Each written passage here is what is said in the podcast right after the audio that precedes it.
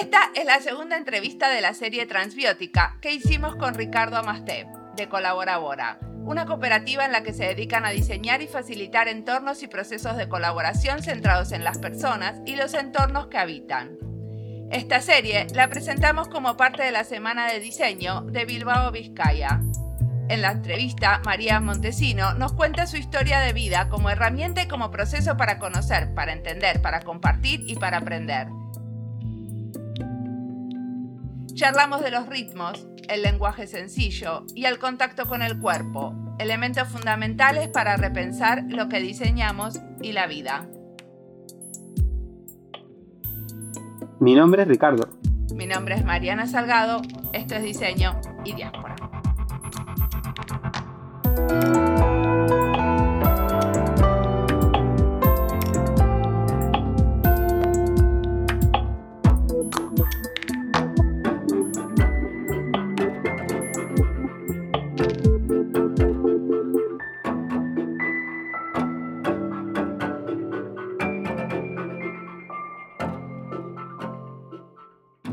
María vive en Cantabria y participa en, la Ortiga Colectiva, que es un proyecto que, está situado en el ámbito rural y que desde ahí trabaja mucho con la idea esta de lo comunitario, de las nuevas ruralidades, poniendo muy en el centro también todo lo que tiene que ver como con la cultura y la generación como de otros espacios simbólicos y otras poéticas. ¿no? A la vez ese trabajo cultural está como muy atravesado, muy situado en el terreno porque ella es productora agroecológica en un, proyecto que se llama de la, la, Lejuca y además ella es socióloga y no sé dónde saca tiempo para hacer la tesis, una tesis doctoral, ¿no? Y está haciendo una tesis doctoral que de alguna manera yo creo que junta, ¿no? Que entiendo que le sirve un poco como código fuente, ¿no?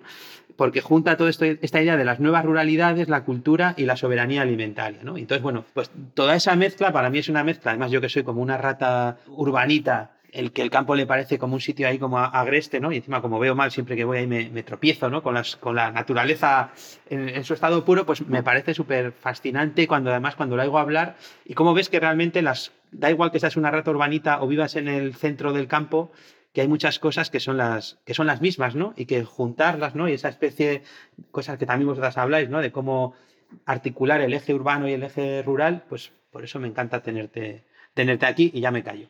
Bienvenida, María. ¿Quieres contarme un poco sobre vos? Sí, bueno, muchísimas gracias en primer lugar por invitarme a este espacio y además que sea un espacio tan extendido, ¿no? Nosotros que, nosotras que siempre defendemos mucho las, formas extensivas de, de, producir, de aprender, de relacionarnos, ¿no? Que no sea algo inmediato, rápido, que tenga que ser como un bombardeo, ¿no? De preguntas y de respuestas. Me siento muy cómoda. Eh, muchísimas gracias por la introducción sí que me gustaría, porque yo creo que es como inevitable contarlo así, ¿no? O sea, como la historia de vida, volviendo un poquito atrás, para resumir, eh, yo tengo 39 años ahora, nací en una ciudad que se llama Torre la Vega, que está aquí en Cantabria. Eh, me he criado en Santander toda mi vida. Estudié sociología en la Universidad del País Vasco, en Leyoa, hace ya unos cuantos años. Y comencé entonces a hacer una tesis doctoral que no tenía nada que ver con lo que estoy haciendo ahora sino con gentrificación en el barrio San Francisco de Bilbao y todos aquellos procesos que se vivían con mucha intensidad, pues 2004, 2005, esa época. Tuve que dejar la tesis porque mm, yo soy hija única, mis padres y yo, pues nos atravesó toda la crisis del 2008, que nos afectó profundamente, bueno, pues con la, una pérdida de una vivienda, etcétera, nos tuvimos que replantear toda nuestra vida. Entonces iniciamos un viaje de regreso al campo y es cuando venimos a un pueblecito del Valle de Campo, en la alta montaña del sur de Cantabria, un pueblo que se llama Fresno del Río, que tiene unos 190 habitantes aproximadamente. Iniciamos una nueva vida, por decirlo de alguna manera, en lo que siempre había sido nuestra segunda residencia o residencia de verano y de invierno, como lo queréis llamar, como tantas familias de, de clase media, ¿no? Y abrimos un restaurante que se llamó La Casa de Fresno, estuvo abierto durante 10 años y comenzamos a ver la vida desde una manera totalmente diferente y con ello no solo la vida, sino todo aquello que nos afecta. En el caso de mi padre, que ya falleció, pero bueno, mi padre era antropólogo, era editor, eh, fue el que comenzó con, el que impulsó hace 25 años la revista La Ortiga, con un grupo de, colaboradores, de, gente, de personas del, del mundo de la cultura local. Y comenzamos ese viaje, entonces nos empezamos a plantear cuestiones que luego derivan en lo que ha sido finalmente la ortiga colectiva. Es decir, nos empezamos a plantear cuestiones como por qué separar la cultura, esa cultura que se entiende muchas veces desde la ciudad como una cultura más conectada quizás con el mundo pues, de las artes o de las artes escénicas eh, o de los museos. Estoy haciendo una visión muy, muy simple, ¿eh? pero para, para que se entienda un poco el proceso. Empezamos a plantearnos que, claro, que los procesos que atraviesan la producción de un alimento, que el patrimonio cultural de los pueblos, eh, los lavaderos, las ermitas, las fiestas de límites, los ritos de sociabilidad, también son cultura y nos empezamos a plantear cómo descentralizar esa mirada y llevarla pues hacia otros lugares, ¿no? Entonces llevamos pues prácticamente desde el año 2009-2010 trabajando mucho con un enfoque basado en las ruralidades en plural, porque sabemos que además son diversas, que no estamos hablando de una idea pétrea de lo que es la ruralidad, sino totalmente permeable, totalmente cambiante. Y empezamos a plantear una serie de actividades, de ediciones vinculadas al medio rural, de encuentros, de paseos, hacer un montón de cosas que, que, luego derivaron finalmente en lo que somos ahora la Ortiga Colectiva, que además, bueno, pues es una asociación cultural sin ánimo de lucro, donde participamos principalmente mujeres en esta época, aunque también tenemos compañeros, ¿no? pero principalmente mujeres, y que reúne eh, una manera de estar en el mundo, porque al final para nosotras no vivimos de la cultura, en el sentido de que no somos profesionales de la cultura, sino que vivimos para la cultura porque es nuestra manera de estar en el mundo, de relacionarnos, de compartir la vida pues con compañeras, con una visión totalmente, bueno, feminista por supuesto, y también intergeneracional, ¿no? Estamos haciendo proyectos pues, eh, con personas de 70 años, eh, sin ningún problema, eh, participando en cursos de laboratorios ciudadanos con personas mayores, con mujeres mayores, haciendo una serie de actividades donde, bueno, pues que también significan o representan nuestra manera de estar en el mundo, todas ellas muy atravesadas también por una visión, ahora está de moda la palabra ecosocial, pero en realidad es que es, que es así, ¿no? Estamos en un, en un, hábitat, en un entorno, en un medio que nos obliga siempre a hablar pues, de, de esa perspectiva ecológica, ¿no? Esto de la agroecología mezclada con el arte no es una combinación obvia. O sea, ¿cómo es que todo lo que hacen ustedes en el campo lo combinan con esta revista de literatura y poesía? ¿Cómo sucede esa, esa mezcla? Sí, esa mezcla tiene mucho que ver con mi historia personal y ahí sí que es eh, rotundamente personal, ¿no? Es decir, porque sí que es verdad que eh, quizás sea yo la persona que más haya mediado en esa conexión, porque actualmente eh, soy ganadera, ganadera ecológica, porque bueno, pues mi pareja Lucio González es ganadero ya después de dos o tres generaciones y yo cuando comencé a compartir mi vida con él entendí que era una parte importante de nuestra vida, que asumíamos ese proyecto como algo conjunto. Entonces, lógicamente, acabó no siendo una ganadería tradicional al 100% y no siendo un proyecto cultural al 100%. Es decir, hay una parte, volviendo a, la, a la introducción de Ricardo, ¿no? cuando hablaba de lo trans, pues hay una parte de habitar ese trans que es justo estar en ese límite de la dicotomía o de la frontera, en ese espacio intermedio, que al final vincula todas estas cosas.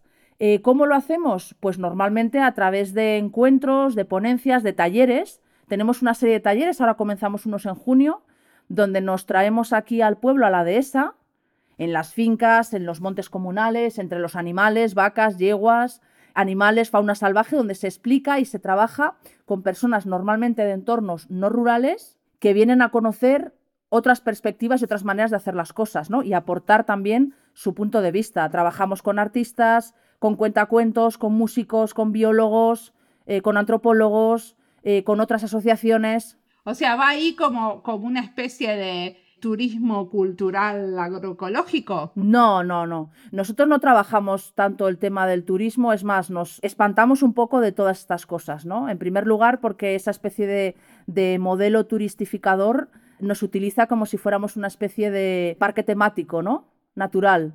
Entonces, los productores, los ganaderos, las ganaderas estamos aburridos de que la gente venga a decir, ah, mira, una vaca, y la vaca tiene cuernos, y fíjate, y eh, sí, claro, la vaca tiene cuernos. Es decir, trabajamos radicalmente contra eso. Entonces hablamos de procesos. Yo creo que lo interesante o lo que no se va a encontrar la gente cuando viene a hacer una actividad con la lejuca o con la ortiga o cuando las dos colaboran creo que lo interesante es que la gente se va a encontrar posiciones radicalmente opuestas a eso y sobre todo nada, nada naif. Es decir, se habla, hablamos de los procesos de muerte, que ahora son muy tabú, ¿no? Sobre todo en determinados sectores de la izquierda.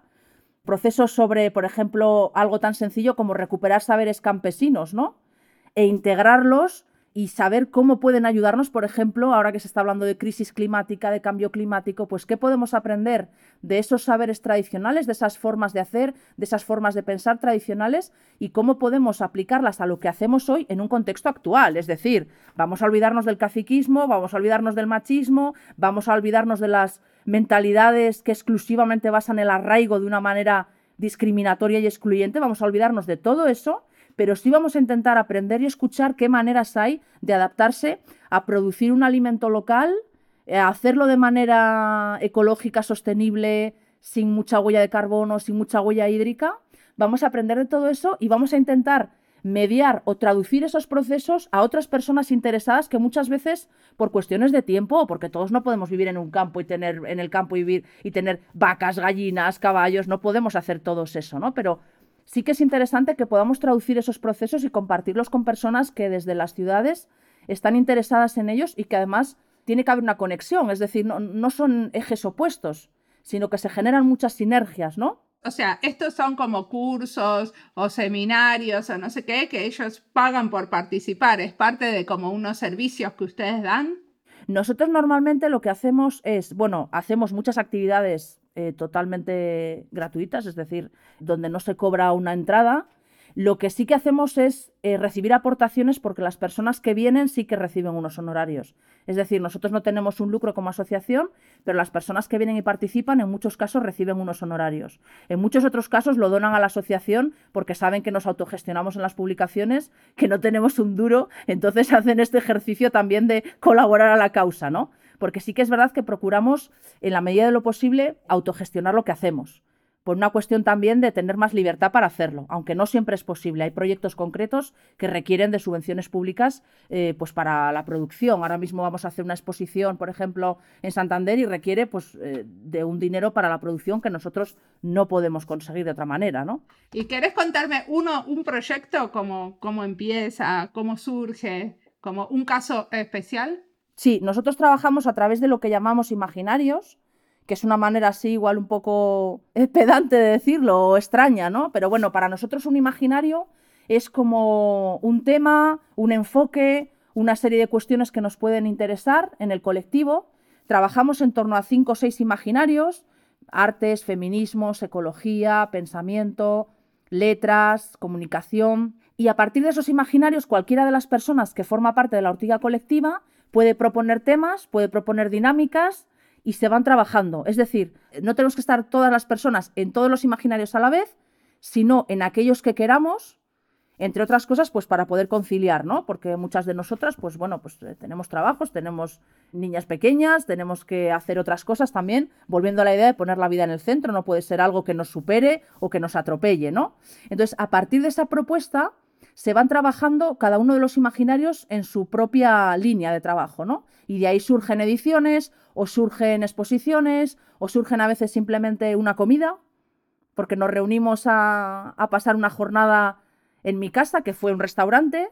Entonces tenemos un espacio así tipo choco, donde podemos venir a comer, podemos venir a pasar una jornada, a dar un paseo, a comentar, a tener una reunión de trabajo, a ver qué queremos hacer y cómo lo queremos hacer a simplemente vernos para mantener un poco pues la sociabilidad también, que creemos que es algo muy interesante, ¿no? Pensar eh, mientras comemos, bebemos y cantamos nos parece una manera muy interesante de hacer reuniones. Entonces todo esto lo tenemos muy presente. Y así es más o menos como surgen las ideas. Sí que es verdad que hay momentos puntuales, por ejemplo, este año es un momento puntual, hacemos 25 años de la revista, entonces ahí sí que es verdad que quizás haya más como actividades vamos a decir, mm, como más obligadas, entre comillas, ¿no? Eh, son 25 años de una publicación que todavía resiste en papel, con tiradas muy pequeñitas, de 250 ejemplares. Entonces sí que procuramos hacer actividades más visibles o más grandes, por decirlo de alguna manera, en las que puedan también participar otros colectivos y otras personas, ¿no? O sea, ¿qué merece la pena de un aniversario si no se comparte con las personas con las que estás en un proyecto como la Ortiga Colectiva o con otras personas con otros proyectos ¿no? que, pueden, que pueden ir de la mano.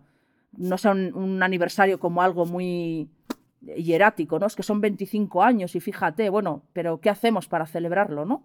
Yo creo que es lo interesante. Y cómo miramos hacia atrás, cómo miramos hacia el futuro, cómo estamos ahora, qué podemos compartir ahí. ¿Y qué están haciendo para el aniversario, por ejemplo, con las otras comunidades? Nosotros estamos haciendo ahora mismo una exposición que es el trabajo además de todo un año vinculado al confinamiento, un trabajo con 13 mujeres fotógrafas que reflexionan sobre cuerpo, representación e identidad en una muestra colectiva que será también una edición de un fotolibro especial por el 25 aniversario. Estamos trabajando con otros colectivos talleres en la Lejuca, además desde un punto de vista radicalmente local, es decir, queremos que la gente se olvide también de la virtualidad en cierto momento, ¿no? Eh, queremos volver al campo, que vengan, que sean paseos compartidos, que sean jornadas compartidas.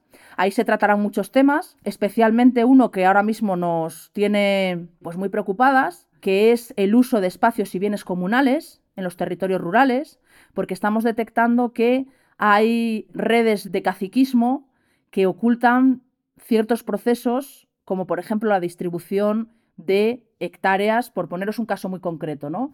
En monte comunal, um, haciendo malas prácticas, ¿no? Como acaparamiento de hectáreas por parte de personas, de ganaderos fuertes o de personas que les caen bien o que les caen mal, no en función de, de lo que debería ser un uso común del territorio.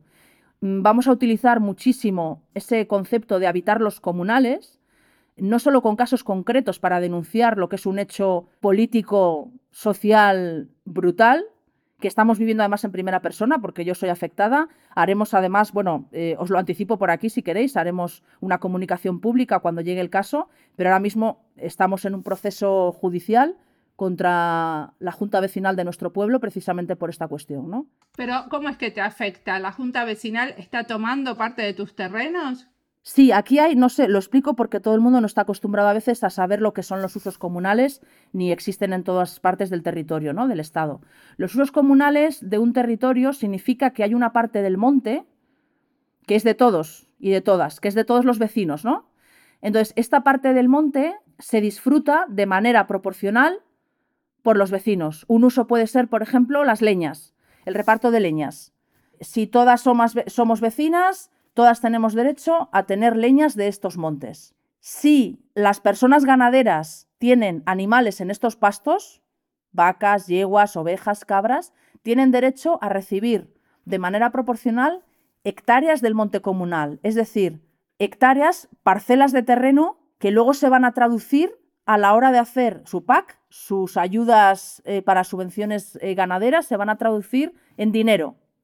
¿Qué es lo suculento de todo esto para los ojos de los caciques? Muy sencillo, que están haciendo negocio, acaparando hectáreas que luego traducen en dinero personas afines a sus partidos, ideas o redes clientelares, ¿no? Entonces, están discriminando otro tipo de proyectos. En nuestro caso concreto, nosotros tenemos una ganadería ecológica donde hay cierto tipo de cosas que no están permitidas frente a una ganadería convencional. Unas de ellas son administrar fitosanitarios o productos químicos, abonos minerales en los, en los pastos, ¿no? en las fincas, en las dehesas, en los montes. Entonces, esta junta intenta bloquear o boicotear nuestro acceso a, a, pastos comunales diciendo que ellos han utilizado productos no autorizados para la ganadería ecológica. Entonces lo vamos a denunciar como algo que nos trasciende totalmente a mí como persona sino que es algo que trasciende más ahora que se está hablando de los ODS, de las políticas verdes europeas, y tenemos una serie de señores que dicen que, bueno, que, hacen un uso del monte público donde se siguen utilizando este tipo de productos, ¿no? Que al final hay muchos discursos que atraviesan esa idea, no solamente la de querer excluirte, sino que hay muchas exclusiones y muchas lecturas, ¿no? La de cinco hombres de un partido conservador frente a una mujer abiertamente de izquierdas, que además escribo en un periódico, hablo en la radio, es decir, soy una persona eh, públicamente eh, que no les gusta, que además tenemos una manera de trabajar y hacer las cosas que tampoco les gusta, que es una ganadería ecológica, que además defendemos la convivencia con la fauna salvaje, cuando aquí hay una persecución brutal hacia, por ejemplo, el lobo ibérico, por poneros el caso más concreto, pero también hacia eh, los buitres o hacia otro tipo de fauna. Y hay muchos discursos de este tipo, ¿no? Entonces, todo eso lo vamos a denunciar como algo que nos trasciende, porque sabemos que es una práctica habitual de falta de transparencia y de caciquismo y de apropiación de un terreno público para privatizarlo y sacarle un rendimiento, ¿no? Entonces nos parece brutal y a nosotros nos atraviesa directamente porque, entre otras cosas, nos está fastidiando la economía de una familia que no, tiene, que no es propietaria de la tierra. Es decir, necesitamos subvenciones para pagar rentas. Así de sencillo. ¿Y cuáles son para ustedes las herramientas? O sea, obviamente que una de las herramientas es la revista, ¿no? Pero eh, aparte de eso, ¿hay otras herramientas eh, de carácter artístico que usan para luchar por defender los derechos de estos montes a estos montes comunales? Nosotros, bueno, el caso de los montes comunales, eh, aunque siempre hemos hablado de, los bienes y montes y espacios comunales, de gestión de lo común, sobre todo como espacios de participación ciudadana, ¿no? que es lo que nos interesa. Este caso concreto de montes comunales os le pongo porque es algo que nos está sucediendo ahora. Nosotros la idea que tenemos ahora, en concreto, es poder hacer, eh, bueno, yo el otro día estaba en Bilbao, precisamente, hablando con mi director de tesis, para decirle y plantearle si yo podía utilizar este tema como estudio de caso, ¿no? como observación directa participante, estos nombres tan chulis que nos inventamos los sociólogos y los antropólogos, ¿no? Entonces, para contarlo como estudio de caso, porque me parece que, trasciende a muchos temas interesantes, ¿no? Otra de las cosas que vamos a hacer son jornadas que queremos hacer en septiembre y traer a personas para que hablen de, de los usos comunales y de los espacios comunales y del aprovechamiento, no solamente desde una perspectiva agroecológica, como manejo puro y duro, es decir, teniendo pues eh, ingenieros agrónomos que nos acompañan en muchas actividades, sino también como un espacio de reflexión más eh, filosófica, si queréis, ¿no? Pues invitando, por ejemplo, a Amador, Amador Fernández Sabater, para hablar de, algo tan potente, ¿no? Como la idea de habitar frente a la idea de gobernar o la idea de, habitar frente a la idea de, de gestionar las cosas, ¿no? Entonces, que sean espacios de reflexión de este tipo, ¿no? y todavía no tenemos una lista concreta de personas a las que invitar, pero sí que queremos generar estos espacios de reflexión y que además se utilicen sus propios espacios físicos, es decir, los propios lugares donde se reúnen las juntas vecinales o donde se hacen los concejos, que suelen ser las antiguas casas concejo, las antiguas escuelas, utilizar esos propios espacios para hacer asambleas ciudadanas y comentar este tipo de cuestiones, ¿no? Sobre todo orientadas a un público no experto. A mí me interesa mucho trabajar con públicos no expertos, es decir, para expertos y experteces tengo la academia y ya ahí me, practico todo tipo de, masoquismos eh, con otros compañeros y compañeras, ¿no? Pero a mí me interesa sobre todo la divulgación y que cualquier persona, que mi vecino Toño, que tiene 80 años y me le cruzo cuando va a la huerta, pueda entender qué está sucediendo ahí y que mi vecina Tere, que vive aquí dos calles más arriba, pueda entender qué está sucediendo, ¿no? De una manera completamente transparente. En todo el trabajo que vais haciendo, ¿no? Como de esta especie de de ir metiendo todos estos temas en la comunidad o irlos rescatando, entiendo que ya, es, que ya estaban ahí, ¿no? O sea, ¿ves que va, va ganando terreno este tipo de, propuestas, de posturas, de manera de hacer o sigue siendo todavía algo como muy especial, vamos a llamarlo? ¿Te refieres aquí en los pueblos? Sí, sí, en, tu, en el propio contexto, ¿no? Donde la ortiga está, ¿no? Y va, y va tratando como de hacer que esas maneras, ¿no? De hacer otras vayan ganando como terreno, vayan como conquistando como espacios al, pensamiento caciquil, ¿no? Vais consiguiendo como ampliar la comunidad? O sea, por ejemplo, cuando hablamos de la ortiga como colectivo, o sea, ¿quiénes componéis la ortiga o cómo se va sumando gente a la ortiga? O... Nosotros tenemos como, digamos, como lo que es la asociación, como un núcleo mucho más pequeñito, que son las personas que han estado siempre, eh, que seríamos como cuatro o cinco personas más o menos, y luego tenemos lo que es el movimiento informal, que es realmente el que funciona, que es la ortiga colectiva, que es algo informal, no son socios de la asociación, la asociación es una herramienta pura y dura. Pero lo que realmente nos interesa es la ortiga colectiva, que es este movimiento informal de personas que vienen y también se van, que esto hay que decirlo, que vienen y también se van, porque la vida es así, no por ninguna cuestión, o sea, no por, conflictos ni por nada en concreto, sino porque participan o dejan de participar. Y ahí estaríamos unas 15, 16 personas más o menos habitualmente. Es una medida en la que nos sentimos cómodas porque la podemos como, digamos, eh, articular o podemos hacer frente a adaptaciones a veces que, requieren, ¿no? Sea, es, podemos ser flexibles eh, porque somos pequeñitas, es decir, porque no tenemos una gran estructura, no necesitamos movilizar a muchas personas, entonces ahí nos sentimos cómodas. Esto no quita que, por supuesto, en proyectos concretos se cuente con otras personas con las que habitualmente no trabajamos. También estamos muy acostumbradas. Para hacer la exposición mismamente hemos contado con 13 fotógrafas, con otra persona que ha estado coordinando, con una imprenta diferente a la habitual. Es decir, en ese sentido nos adaptamos a este tipo de colaboraciones también, ¿no? Pero el proyecto eh, más eh, estable, vamos a decir, somos unas 15, 16 personas, que además mm, venimos de mundos muy diferentes. Yo que sé, tenemos eh, bueno, una diseñadora gráfica, ¿no? Que, siempre está además, porque es fundamental a la hora de editar. Pero luego tenemos compañeras que vienen pues, del mundo de la psicología, de la antropología, o, o son técnicos, son bomberos forestales. Quiero decir, hay una variedad muy grande, ¿no? O mi madre, que empezó con mi padre hace ya muchos años a hacer la edición, y es una señora de setenta y pico años jubilada que también viene y participa y opina, ¿no? Es decir, hay un abanico súper amplio en ese sentido. ¿Y con qué tiempo se trabajan? ¿De planificación te refieres? O para hacerlas, porque algunas de las, o sea, algunos de estos procesos, como lo que vos contás de los montes comunales, son cosas a larga data, ¿no? O sea, no es que suceden de un día para el otro, se arman y se desarman, son como cosas que pueden llegar a, a tener varios años hasta que se desilvanan. Sí, nosotros lo que solemos hacer, sí que es verdad, es reaccionar rápido en momentos donde la intensidad lo requiere, ¿no? La intensidad del momento lo requiere. Siempre tenemos como una serie de proyectos abiertos, vamos a decir, ¿no? Eh, te pongo un ejemplo claro este año, por ejemplo, porque se ve bien con ejemplos. Tenemos un monográfico pendiente sobre soberanía alimentaria, ¿no? Que nos fascina, pero tenemos otras inmediateces, ahora otras urgencias, porque nos están afectando.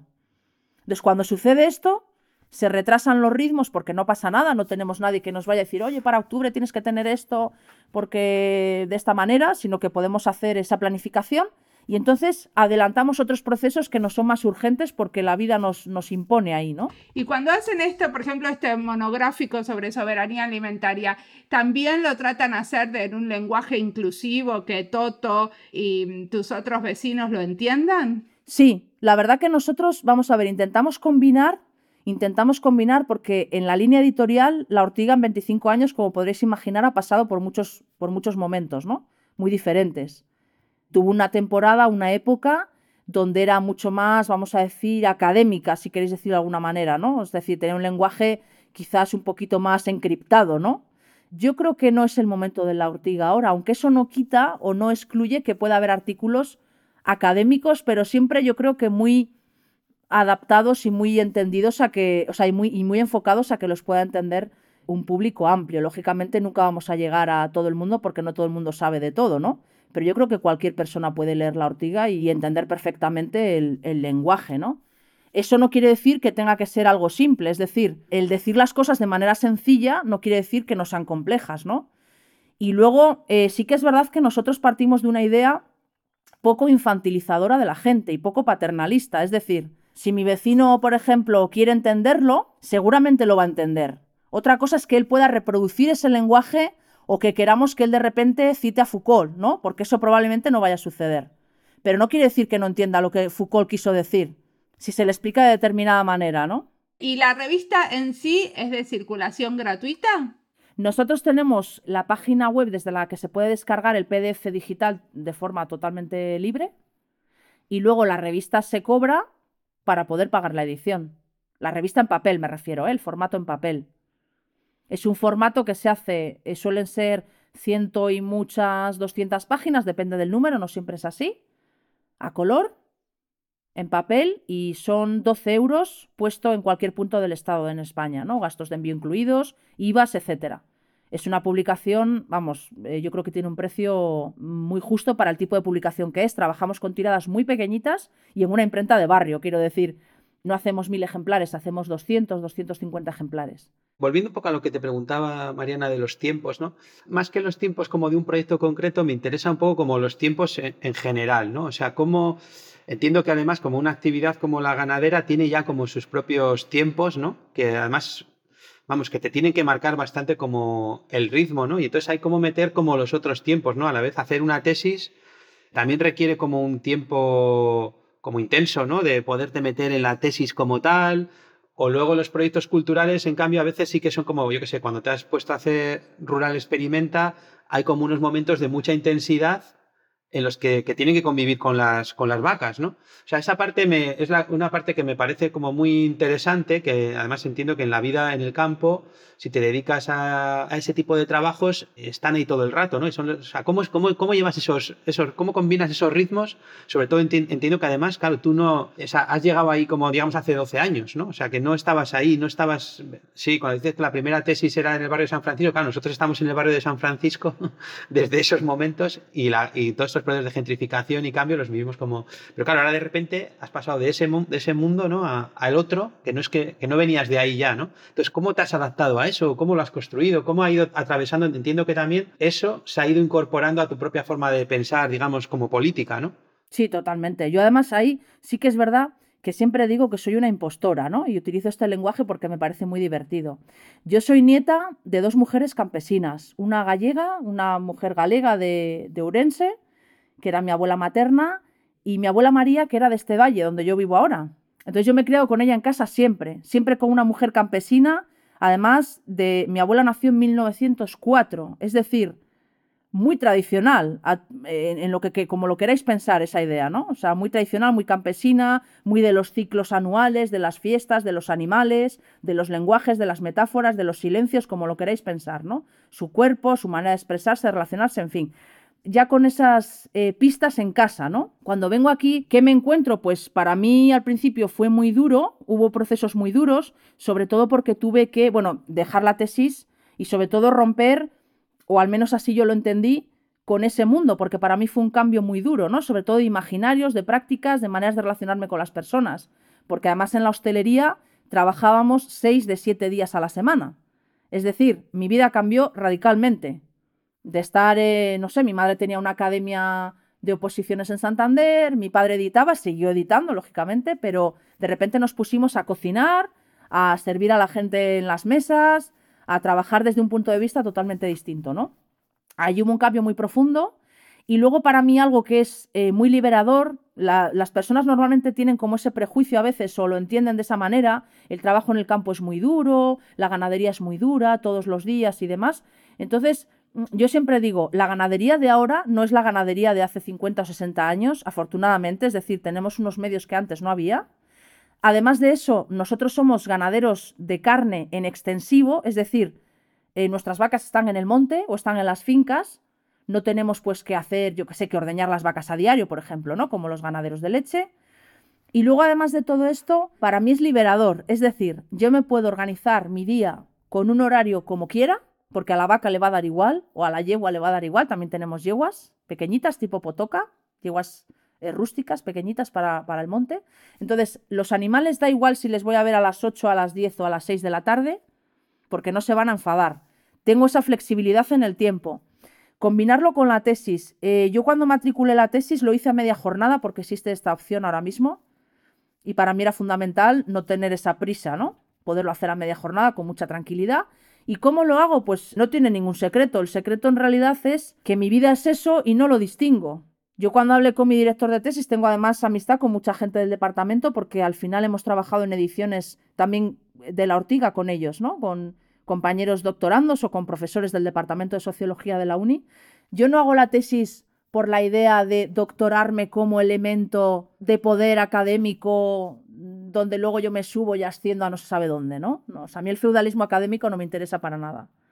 Me interesaba doctorarme por el propio proceso de aprender a organizar una serie de pensamientos o de reflexiones o de cuestiones culturales, ecológicas, políticas, sociológicas, que me afectan a mi vida y a la de las personas que comparten mi vida contigo, conmigo perdón, en muchos colectivos, ¿no? No solamente la familia, sino también la ortiga colectiva o la lejuca o la vecindad. Entonces me interesa explicar todo eso y me interesa hacerlo desde un ámbito académico por una cuestión estratégica totalmente.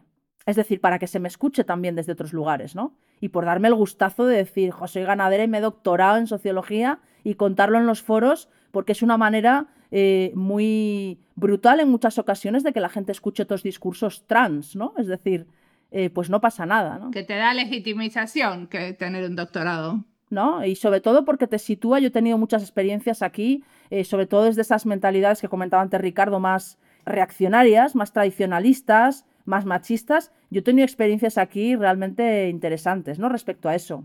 Cuando habla una mujer, cuando habla una mujer O sea, aquí hay mucho prejuicio también eh, respecto a la gente mm, de ciudad y respecto a la gente de ciudad con estudios superiores.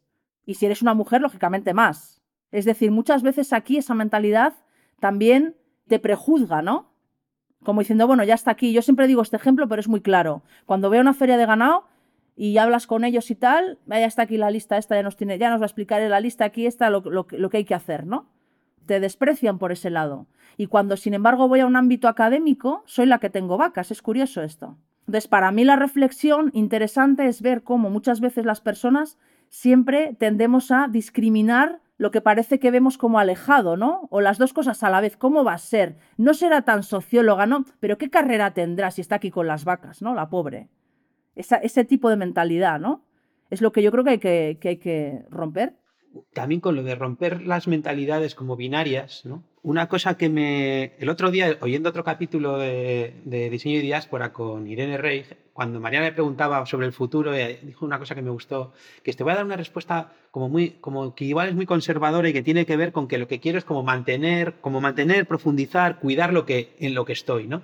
Claro, ella hablaba de conservador como algo que cuando las personas que hablamos de una determinada posición que se puede relacionar más con la izquierda, lo progresista o como haya que llamarlo, ¿no? que creo que son términos muy caducos, de repente conservador parecería que es lo contrario.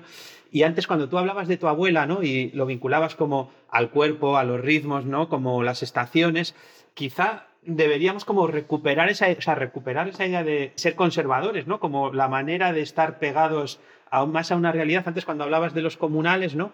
y cómo los que están destruyendo el comunal también como con un echando un determinado tipo de productos que además luego impiden que tú lo puedas utilizar y en cambio digamos que nosotros desde una otra posición somos los que estamos intentando ver cómo se conserva eso, ¿no? Entonces, esa, esa, especie de juegos terminológicos, cómo darles la vuelta, ¿no? Que creo que hay también la parte cultural y cómo construir otras poéticas, es como muy importante, ¿no? Para quizá apropiarnos de conceptos que siempre hemos pensado que eran algo de lo que estábamos alejadas, ¿no?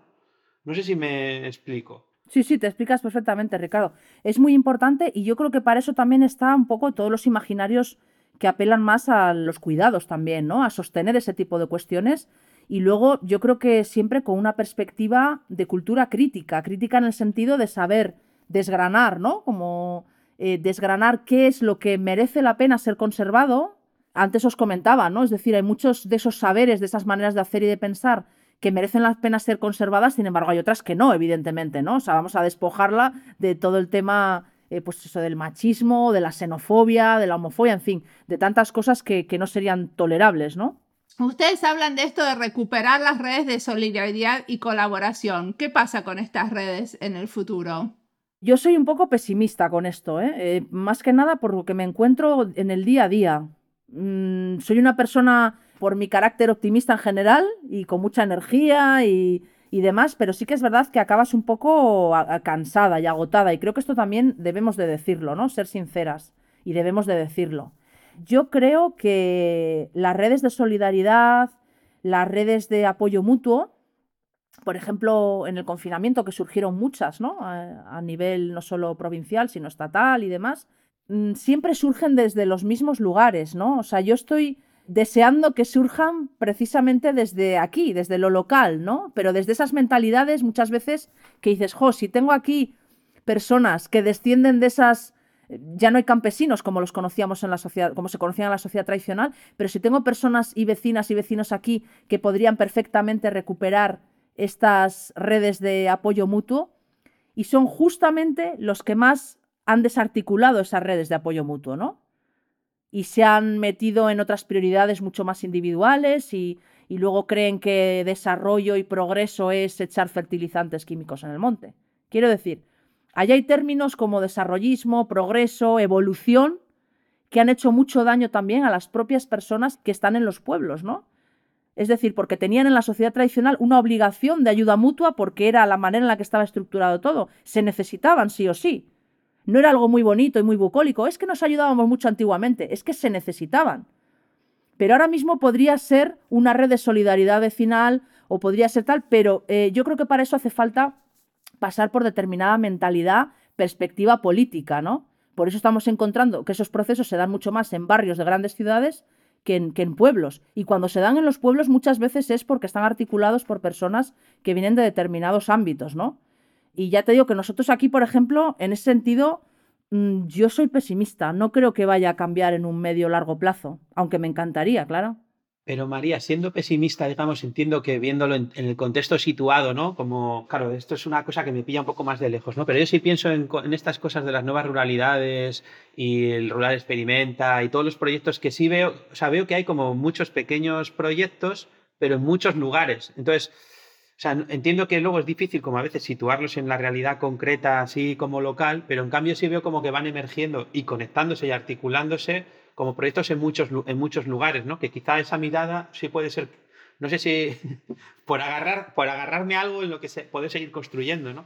Ah, totalmente, eso sí. Sí, sí, totalmente, Ricardo, estoy de acuerdo contigo. Yo me refería más a lo local, más micro, aquí pegadito, ¿no? Pero sí, totalmente, hay redes y en ese sentido sí que es verdad que son redes que yo creo que, que vienen para largo, ¿eh? O sea, no creo que sea algo... Pese a que sí que es verdad que ahora hay una especie como de moda. Yo creo que del último año para acá se ha puesto, bueno, ya venía de antes, ¿no? Pero en el último año quizás con la pandemia como que se ha intensificado más esta moda de lo rural, creo, es, mi opinión, ¿no? De, de repente está como muy guay ir al campo, ir a lo rural, espacio abierto, en fin. Pero sí que en ese sentido las redes de proyectos culturales pequeños, como dices, que además yo creo que el que sean pequeños no quiere decir que no sean intensos o que no tengan eh, conexiones profundamente universales, ¿no? En el sentido de, aldea global, ¿no? Si lo quieres decir. O sea, que estén muy conectados con otras realidades de otras latitudes, ¿no? Que creo que es fundamental y muy interesante, de hecho, ¿no? Y a veces desde las miradas más, más micro o más locales eh, se pueden hacer cosas que lleguen a lugares muy distintos, pero no en, el, no, no en el discurso este del emprendedor y demás, sino en el discurso o en el sentido de que estamos apelando a cosas muy básicas, muy fundamentales, ¿no? Como puede ser, antes tú lo comentabas, el ciclo del año, ¿no? La gente ha dejado de mirar por la ventana y entender que el ciclo del año nos afecta, ¿no? No es lo mismo el otoño, el invierno, la primavera, la luz, en fin. Las personas que vivimos no solamente en el campo, sino también del campo, estamos continuamente en ese, en ese proceso, ¿no? En ese contexto, de ser muy conscientes de esto. Bueno, en Finlandia también te voy a decir, porque tenemos una diferencia de temperatura tan grande que hoy hay viento que viene del norte, no podemos, no podemos pisar la terraza porque nos lleva el viento y hace demasiado frío. Claro, aquí hace muy, bueno, ahora estamos en primavera, pero aquí es una zona muy fría, muy fría, aquí nieva y heladas, hay temperaturas muy bajas, ¿no? Entonces, ver cómo todo eso te afecta y como cuestiones también que son muy comunes a todas, ¿no? Y hay una escala más, no sé si llamarla regional. Por ejemplo, cuando estás en el movimiento de Slow, ¿no? Entiendo que es un movimiento que es más de comarca, ¿no? Ahí entiendo que, que va apareciendo más gente que está queriendo sumarse a esos movimientos, ¿no? Sí, y además desde ámbitos yo creo que ahí también desde, desde, la cultura se tiene que aprender a mirar de manera totalmente horizontal y transversal y dejarse de pijadas, ¿no? Es decir, eh, de repente, o sea, si, si, tú tienes una mirada sin prejuicios, pues de repente puedes descubrir que hay una red de productoras locales que está haciendo o que está sumando muchísimas más personas en ese camino de, entendernos en, red de otra manera desde los pueblos, ¿no? Que no tiene que ser siempre un proyecto cultural como tal, o es que eh, hubo una residencia artística, hicieron una exposición, hicieron no sé qué, sino que a veces hay personas que desde otros ámbitos, o de la salud, o de la producción de alimentos, o de lo que sea, están trabajando en esa línea también, ¿no?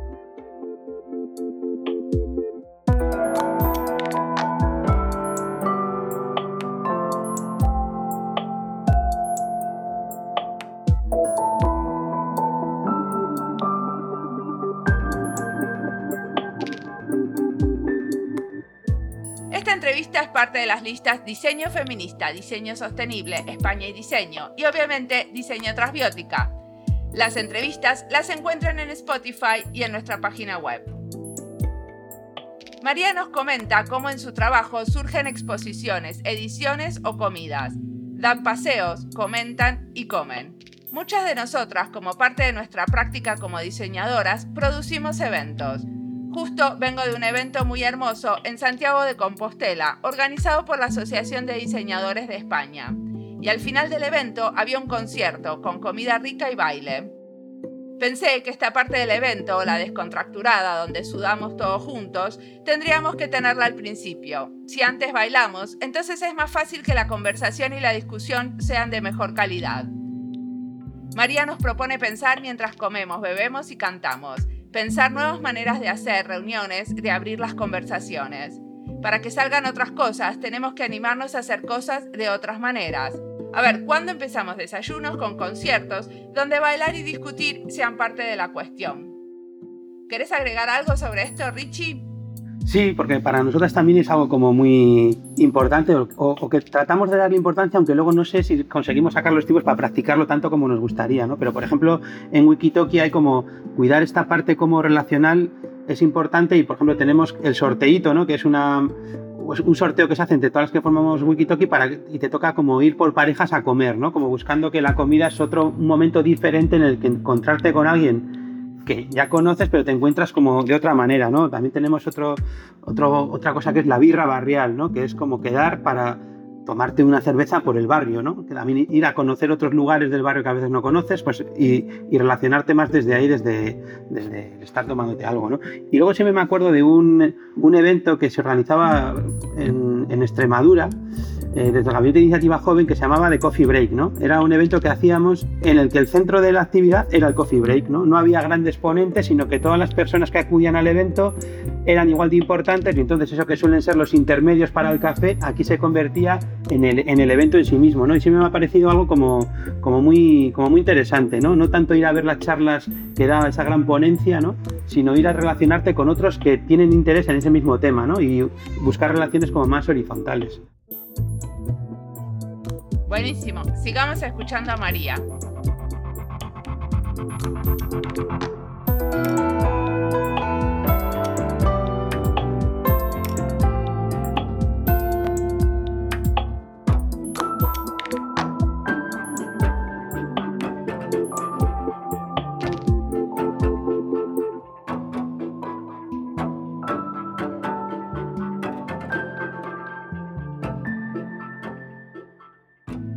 Cosas te inspiran? ¿Qué cosas estás mirando así y decís, para allá?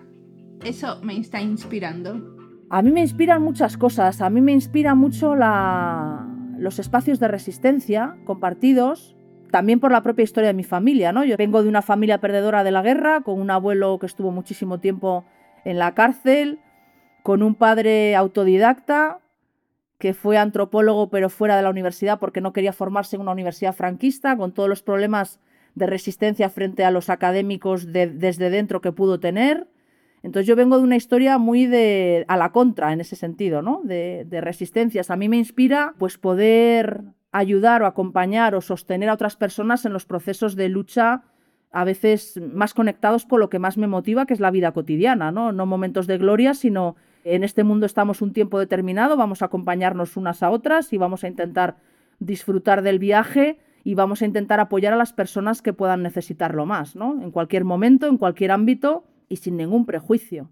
Y yo creo que eso es lo que más me inspira. Y si queremos leer sobre esas cosas, ¿qué, qué autores te están inspirando? ¿Leer o escuchar o mirar? Ahora mismo estoy leyendo mucho y sí que es verdad que por el tema de la tesis estoy como muy enfocada en todo el tema de habitar, de la idea de habitar, de la idea de agroecología y sobre todo retomando muchas lecturas viejas, ¿no? Que digo yo así viejas de cuando estuve en la carrera, porque lógicamente la mente también se oxida, ¿no? A veces necesitas volver a retomar lecturas para poder eh, ser flexible luego en la utilización de determinados lenguajes, ¿no? Pero tírame un par de nombres, si quiero saber más de todo esto. Sí, sí, estoy, estoy releyendo muchísimo a Foucault, porque siempre me ha inspirado mucho, a Donna Haraway, Estoy leyéndome también a Ramón del Castillo, ahora mismo porque coincidimos, bueno, fue uno de los mentores de Rural Experimenta y me interesa mucho su idea y su crítica a la concepción de naturaleza, me parece muy interesante lo que hace y sobre todo también por empaparme un poco de visiones muy distintas sobre la misma cosa, ¿no? Este Ramón del Castillo con la crítica a la concepción de la naturaleza, ¿se llama así el libro? No, se llama El Jardín de los Delirios, el libro. Qué buen nombre. Que es un tocho así, Además, que, es impresionante porque la segunda parte es una guía de lecturas muy interesante, ¿no? Y sobre todo intentando hacer el ejercicio también de abrir las diferentes, muchas veces cuando te enfrentas a un proceso de investigación, eh, vamos con la mochila, ¿no?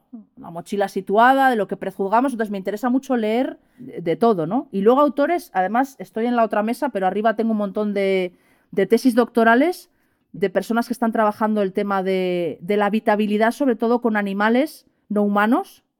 Me interesa mucho como ganadera me estoy leyendo un libro que se llama Los animales también, soy un desastre diciendo los títulos de memoria, forma parte de la clase trabajadora, creo que es algo así, y un montón de lecturas que acaban siendo fotocopias de libros que vuelvo a releer, ¿no?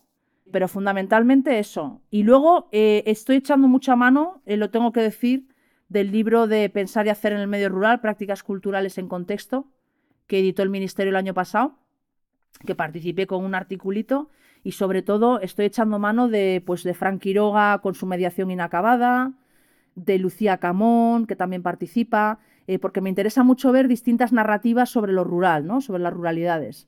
Esto es algo que me interesa mucho. Y es la parte que más disfruto, porque luego realmente cuando aterrizas en el trabajo, o sea, a ver, la parte que más disfruto a eh, nivel teórico, ¿no? A mí realmente lo que me gusta es el trabajo de campo, irme con la grabadora, con la cámara, hablar con la gente, a, a conocer in situ. Pero sí que es verdad que la parte teórica también tiene su, jugo, ¿no? Sí, y la combinación, ¿no? sí, claro, totalmente.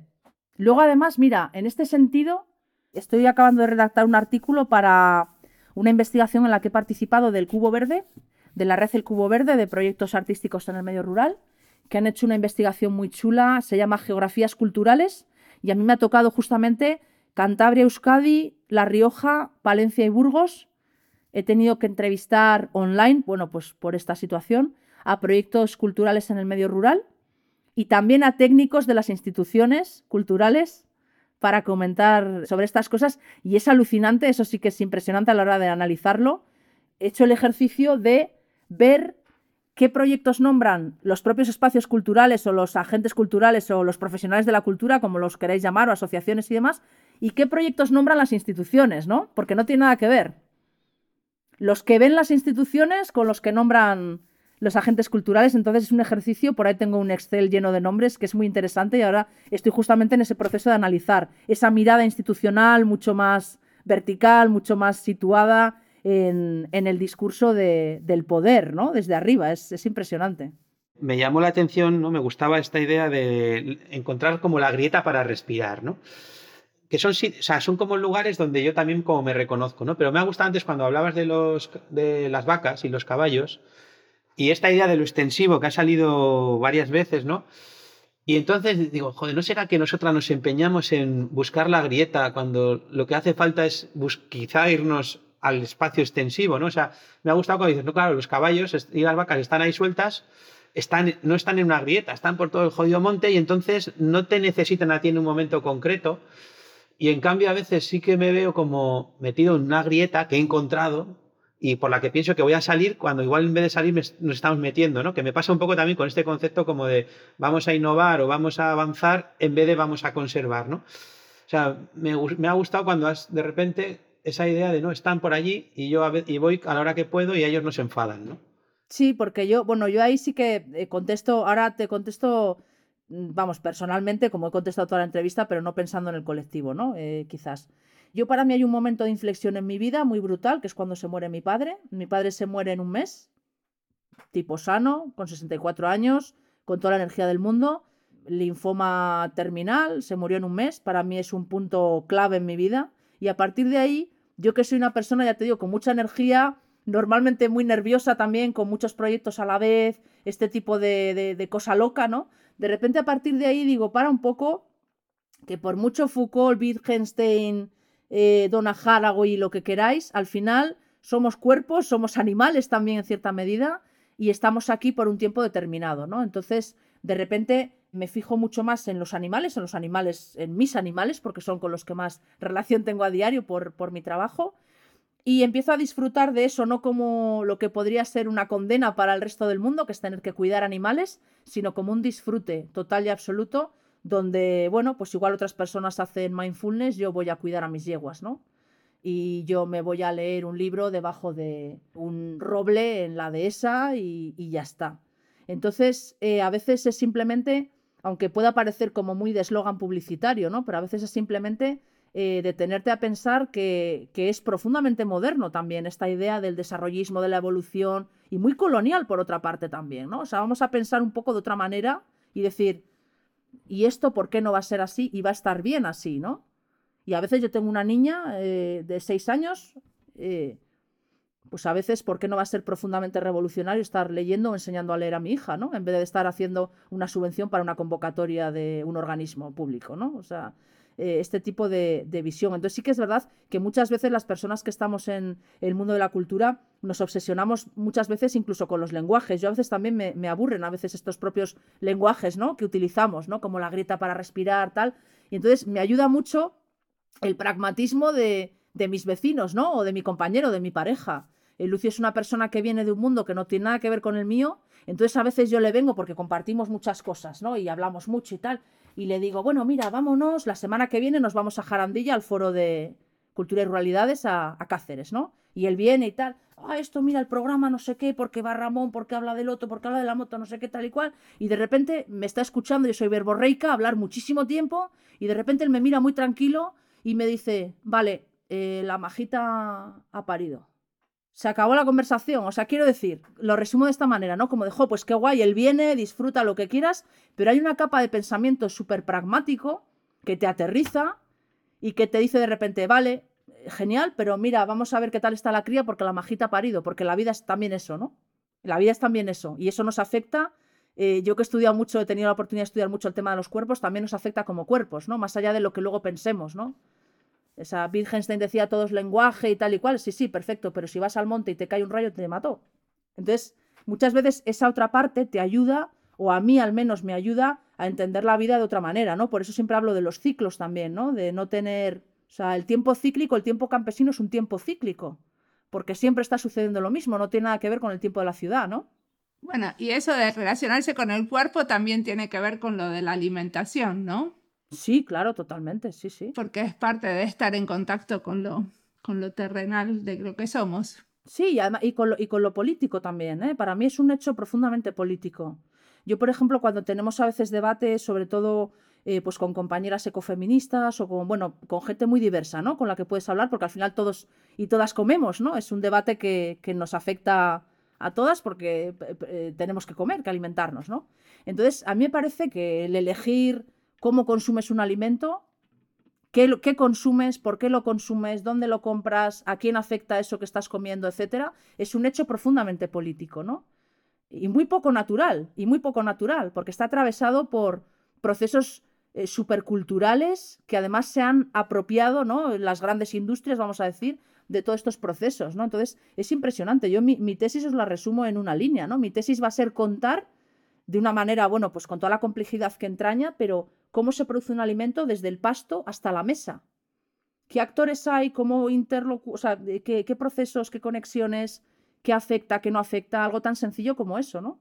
Sí, yo creo que en el vídeo de la vaca tudanca había una frase que a mí me gustó, o sea, una idea que era la de que la producción de un alimento, ¿no? Crea una cultura ligada a un territorio, ¿no? Entonces, darnos cuenta de eso y, poderle dedicar como tiempo a profundizar en ello y a, hacer lo propio, ¿no? Creo que sí que es algo, bueno, que además a los que vivimos como en la ciudad, como que sería revolucionario, ¿no? Si lo consiguiésemos hacer, ¿no? Sí, y luego entender los procesos que nos afectan, sobre todo eh, porque muchas veces desde la ciudad es verdad que se entiende, eh, yo por ejemplo hay algo, os hablo del concepto de muerte porque es algo que me interesa especialmente, ¿no? Eh, pero muchas veces, estoy siendo muy simple, no es en la ciudad, sino digamos en ciertos ámbitos, no tienen por qué ser todos urbanos, ¿eh? aquí también sucede.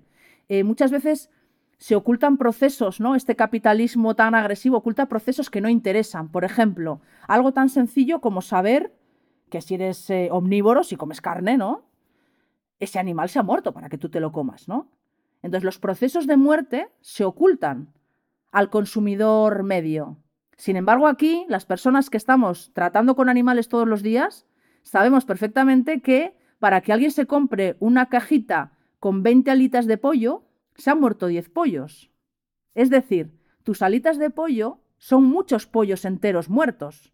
Sin embargo, cuando nosotros comemos un pollo de casa, tenemos pollos, gallinas, etc., es ese pollo entero que se consume de esa manera consciente, ecológicamente sostenible, como lo queráis, éticamente responsable, todos los apellidos que se os puede imaginar, pero el propio proceso de muerte, tú sabes que has quitado la vida a un animal porque te lo vas a comer.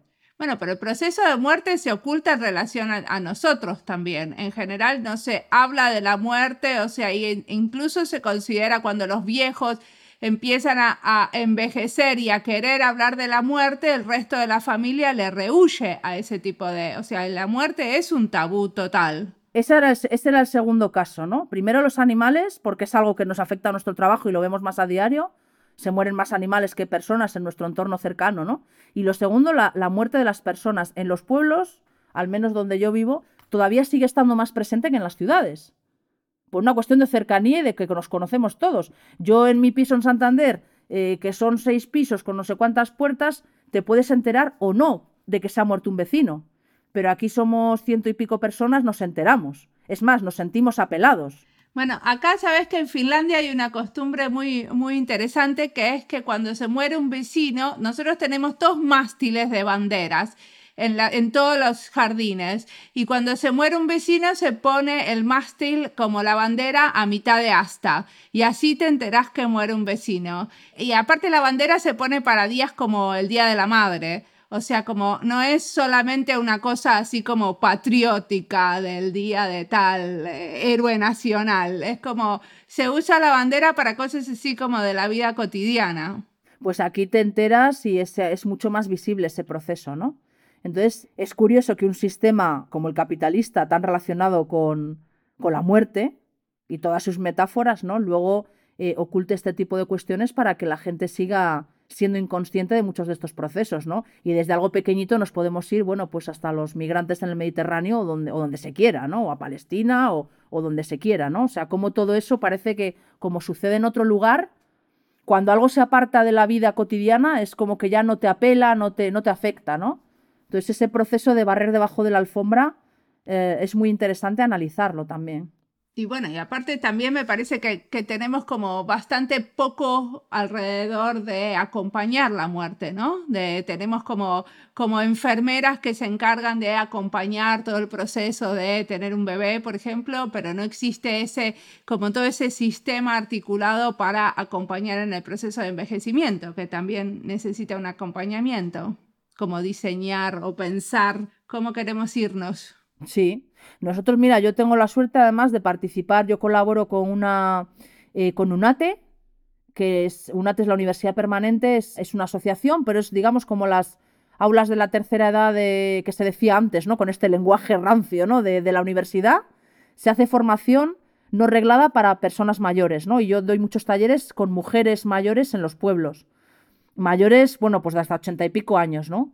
Y me parece interesantísimo porque hay muchas actividades que lo que hacen es justamente intentar rearticular o articular redes de apoyo mutuo para que estas mujeres, eh, sobre todo en relación a la soledad, se está trabajando mucho a la soledad no deseada, que también sabemos que hay una soledad deseada, sino la soledad no deseada de estas personas, poder trabajar redes de apoyo, ¿no? Y de disfrute, no solamente desde un punto de vista a veces eh, que también, jolín, eh, como muy asistencialista, ¿no? Sino también de disfrute que son personas, o sea, no por el hecho de hacerte mayor dejas de tener intereses, dejas de tener ganas de, disfrutar también de las cosas, ¿no? Sí, totalmente. Y acá a mí me pasó hace poco que estaba haciendo un taller con gente mayor, que eh, finlandeses que viven en la diáspora, como parte de mi trabajo, y eran todas mujeres. Y le digo, pero, che, pero ¿por qué son todas mujeres? Y me dice, porque a esta edad los maridos se murieron todos. Claro. Y a mí ni se me ocurrió pensar en eso, pensé que eran menos activos, o sea, se me ocurrieron miles de otros, de, o sea, pero es una realidad que así como están las cosas, vamos a estar un periodo de la vida solas. Tenemos más viudas que viudos, esto es un hecho, sí. Luego es verdad que en los pueblos pequeños, eh, yo hablo de, este valle, ¿no? Igual habrá diferencias, me imagino, pero sí que es verdad que los hombres son más quizás de, ir a la cantina a tomar el blanco a jugar las cartas y las mujeres suelen participar más en actividades culturales, ¿no? Propiamente.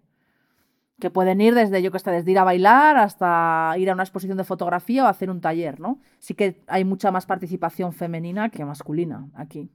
Creo que es muy interesante eh, también hablar del conflicto. Es decir, muchas veces desde fuera parece que estas, estos colectivos o comunidades es como algo muy bonito, eh, que parece que surge todo de una manera amable y no y tal, y yo creo que para nada, o sea, surge también a, partir de los conflictos, eh, surge a partir, lógicamente, de tener ideas encontradas con otras personas, que creo que además es maravilloso, porque si no, iríamos a misa los domingos y yo, en ese sentido, no estaría dispuesta ¿no? a decir a todo amén, sino vamos a...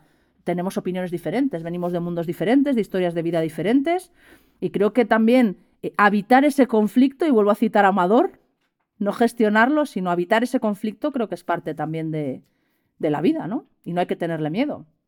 Que a veces son palabras, me preocupa también cuando las palabras se vacían de sentido, ¿no? A veces repetimos las cosas, me sucede con la palabra sostenibilidad, ¿no? Yo creo que la hemos repetido tanto o se ha repetido tanto desde tan diferentes perspectivas que a veces te planteas y dices, ¿qué sentido tiene? Cuando lo digo, ¿cómo se va a interpretar? ¿no? Porque ya se ha utilizado tanto, pero la idea de habitar me parece fundamental, ¿no?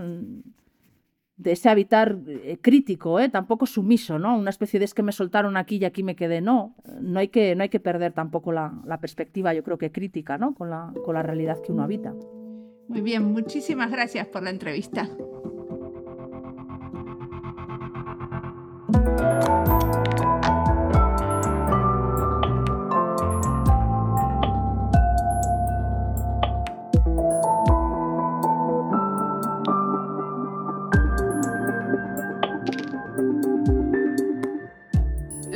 Acciones que nos cuenta María, más que un plan vital predefinido, tienen que ver con las circunstancias, con las situaciones, con las coyunturas. Los planes se van cambiando y adaptando, la realidad se habita.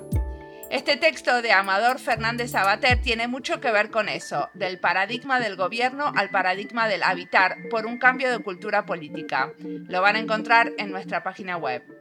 Y por último, una idea que creo que resume una parte importante de la actitud y el objetivo de María tiene que ver con reivindicar la soberanía del tiempo y de la alegría. Hablando de tiempo, para mí fue genial que con todo lo que vos haces aceptaras hacer esta serie de entrevistas conmigo porque justamente el tiempo no nos sobra y el tiempo compartido siempre se agradece. ¿Cómo te resultó hacer entrevistas para un podcast? ¿Qué te sorprendió? Vamos, a mí lo primero es que me ha encantado como formar, para mí diseño de diáspora, que es como algo que ya como que forma parte como de mi vida casi cotidiana, ¿no? Pues poder como formar parte del el proyecto, proponer una serie, hacerla contigo, pues es algo como que me ha gustado, sobre todo porque además no es como algo que recaiga todo el peso ¿no? sobre mí, sino que aquí casi estoy como ayudándote un poco, ¿no? Y entonces es como una situación que, me, que, casi que es relajada, vamos a decir, ¿no? Eh, luego también, yo que siempre estoy como hablando, ¿no? Aquí creo que lo interesante es que te coloca en una posición como de, de escuchar, ¿no? De estar oyendo qué es lo que otras cuentan sobre algo que te interesa. Y también era una oportunidad como de volver a hablar con gente que ya conozco, pero también de conocer a otras personas que me apetecía, con las que me apetecía hablar, ¿no? Y, profundizar un poco como en cosas. Y luego también una cosa que me parece como muy importante como de, tu podcast es pues que es en Creative Commons, ¿no? Y eso también es otra cosa que también me, me gusta contribuir en cosas que son como abiertas y compartidas, ¿no? Que contribuyen a construir procomunes, ¿no? Como siempre, la música del podcast es de Antonio Zimmerman, el diseño de sonido es de Julián Pereira. Este podcast está publicado con licencia creativa común, con atribuciones, como decía Richie, es muy importante que estén publicados con licencias abiertas para que los puedan usar y hacer lo que quieran. Siempre que cuenten que lo publicó primero Diseño y Diáspora, están muy, muy invitados a reeditar nuestros episodios. Esto fue Diseño y Diáspora. Pueden seguirnos en nuestras redes sociales, en YouTube, Instagram y Twitter o visitar nuestra página web diseñoydiaspora.org. Nos escuchamos en la próxima.